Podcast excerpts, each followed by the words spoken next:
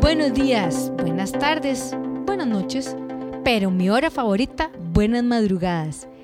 Gracias por estar en un episodio más de Hablemos con Carlita. Hoy con ustedes, Carlita Solís, máster en movimiento humano.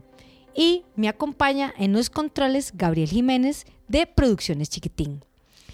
Hoy les tengo el temazo y yo sé que les va a encantar, pero no solo les va a encantar, sino que espero que porfa me pregunten más de este tema en mis redes sociales, tanto en Facebook como en Instagram me pueden buscar como ECA Gimnasio Boutique o en nuestra página www.ecasalud.com.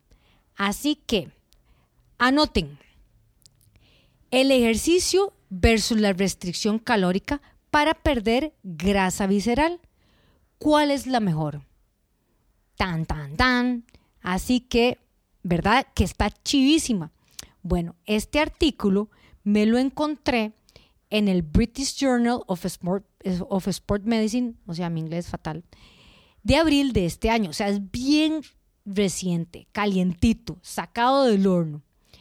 Y me llamó mucho la atención porque yo dije, qué vacilón que em, en Europa no se ve tanto el problema de obesidad y todo esto como se ve más en nuestro continente, pero resulta ser que en, Gran Bretaña, en, en, el UK que llaman, resulta ser que en el último año han tenido un 13% de aumento en la obesidad, cosa que me llamó mucho la atención porque ellos tienen, digamos, una forma de vida un poquito más movida que la de nosotros acá por América. Pero bueno, es lo que yo les he venido diciendo. El sobrepeso y la obesidad se ha vuelto una pandemia y esto tenemos que arrancarlo de raíz. Pero ahora, ¿cómo se basan ellos en que la obesidad ha crecido ese 13%? Entonces, ellos basan mucho en estudios masivos basándose en la medición del IMC, lo que nosotros llamamos índice de masa corporal.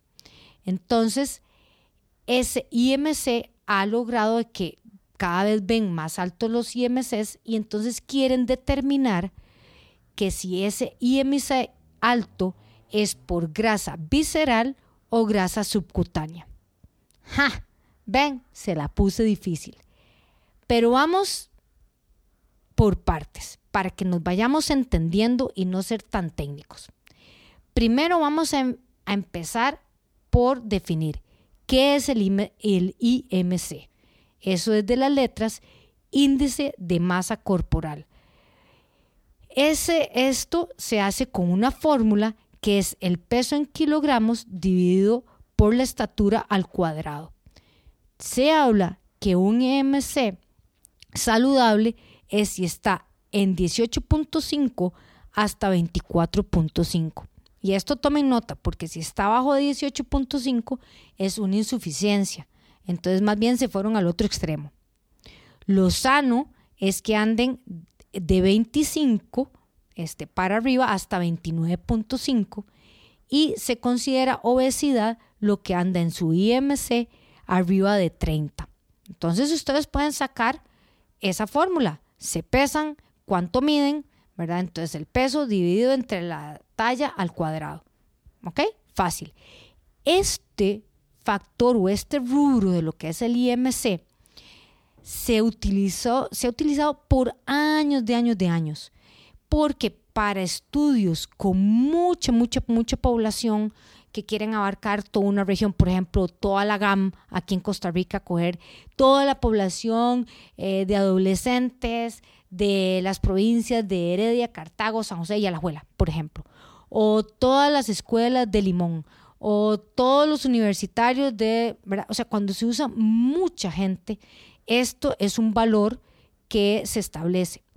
Pero como cada vez nos vamos, hemos ido especificando mejor, a nivel de salud, tomamos, bueno, este rubro importante, pero también lo que llamamos nosotros la composición corporal, o sea, la grasa corporal versus la masa libre de, grasa, que es el músculo.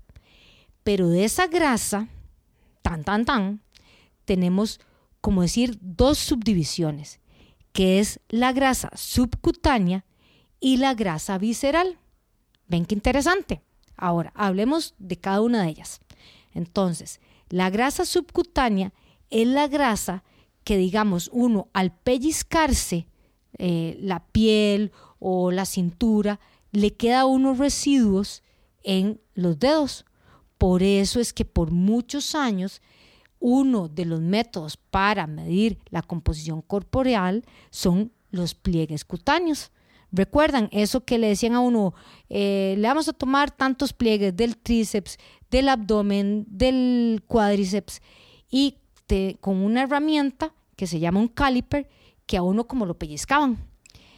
Pues bueno, ese es un método que si la persona es muy habilidosa y lleva muchos, eh, muchos pellizcos, por decirlo así, se va volviendo cada vez más experta. Y entonces así vemos la grasa subcutánea. Ahora está lo que es la grasa visceral. La grasa visceral es la grasa profunda que rodea los órganos. Entonces, esta grasa visceral es la que nos va a dar muchas enfermedades cardiometabólicas. Que hablamos en enfermedades cardiometabólicas. Ok, las enfermedades cardíacas, llamémoslo hipertensión, trombosis, flebitis, los problemas metabólicos, que es el síndrome metabólico, el síndrome X, y lo que es la diabetes. Todas esas enfermedades degenerativas, ¿verdad? Cuando tenemos una grasa visceral alta, estamos poniéndole más números a la rifa a que tengamos una enfermedad metabólica. Entonces, por eso es que es tan importante este estudio y que me llamó mucho la atención, porque ahora los médicos le hablan a uno de que midan la grasa visceral y que lo que tienen que hacer es bajar la grasa visceral. Ven qué interesante. Entonces, este estudio que hicieron estos británicos es hacer un grupo con el que solo hicieron ejercicio, otro grupo que solo hicieron la dieta, ¿verdad? Hicieron eh, lo que es la restricción calórica. Y otro grupo control, que no hicieron nada, ¿verdad? A eso le llaman el eh, grupo control. ¿Y cómo se evaluó? ¿Verdad? Porque ¿cómo vamos a evaluar la grasa visceral, ¿verdad? Es como complicadillo, pero vean qué interesante, se usó la resonancia magnética y la tomografía computarizada, que es como un tipo de, radio X, para ver, ¿verdad? Bueno, en, en la resonancia le ven a uno hasta los pensamientos, ¿verdad? O sea, se ve todo, es como lo mejor. Entonces, para este estudio se utilizó esos dos sistemas esas dos formas de medición para ver cuánta grasa visceral era más, eh, perdían con cuál de los dos procesos. Así que, tan, tan, tan, ¿qué fue lo que se encontró? Bueno, primero se usó una población de 2.190 individuos, o sea que es bastante confiable. Y se encontró que ambos métodos, con ambos métodos, perdían grasa.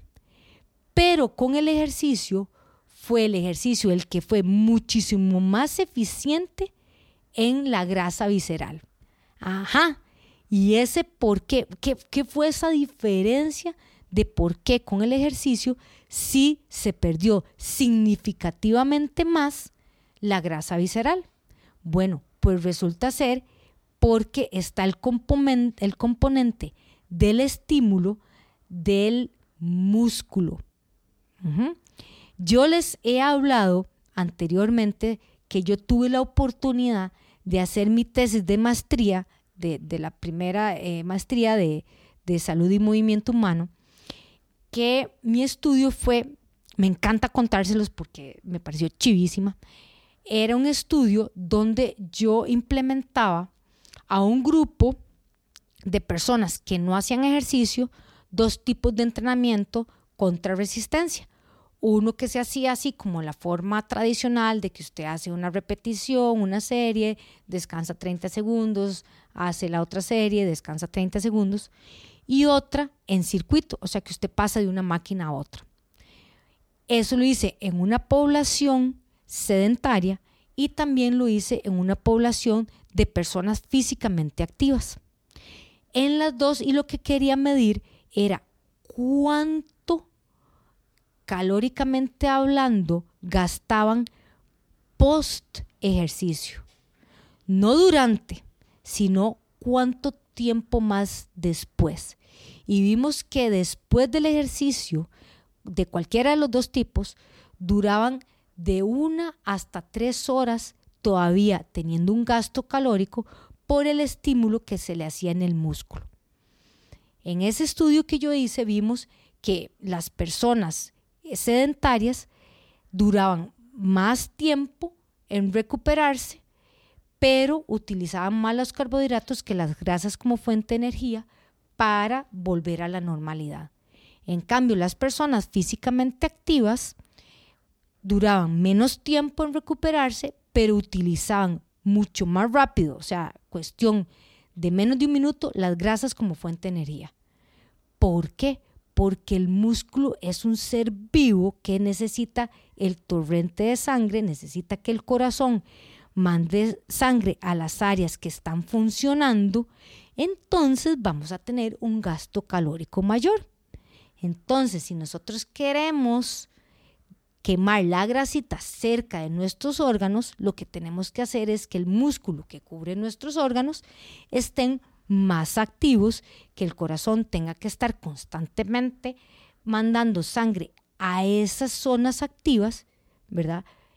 En contra de si solo hacemos una restricción de dieta, de calorías, que no estamos activando el músculo. Dígame si no es demasiado chivo este estudio. Y díganme si no estamos en la moda de saber cómo ya identificar que es no, que ya no nos basamos solo por el, IMC, que ya nos basamos por la composición corporal y que además somos tenemos más conocimiento de que lo que tenemos que enfocarnos más es en la pérdida de la grasa visceral. ¿Para qué? Para no tener problemas de desarrollar enfermedades degenerativas. Así que, definitivamente, ¿qué es lo ideal? Combinar los dos, o sea, ejercicio y dieta. Ahí un 100, o sea, definitivamente eso es lo mejor. Pero si vamos a hacer solo uno de esos, es más eficiente para la grasa visceral el ejercicio. Pero no se confíen. Mi recomendación es hagan las dos cosas.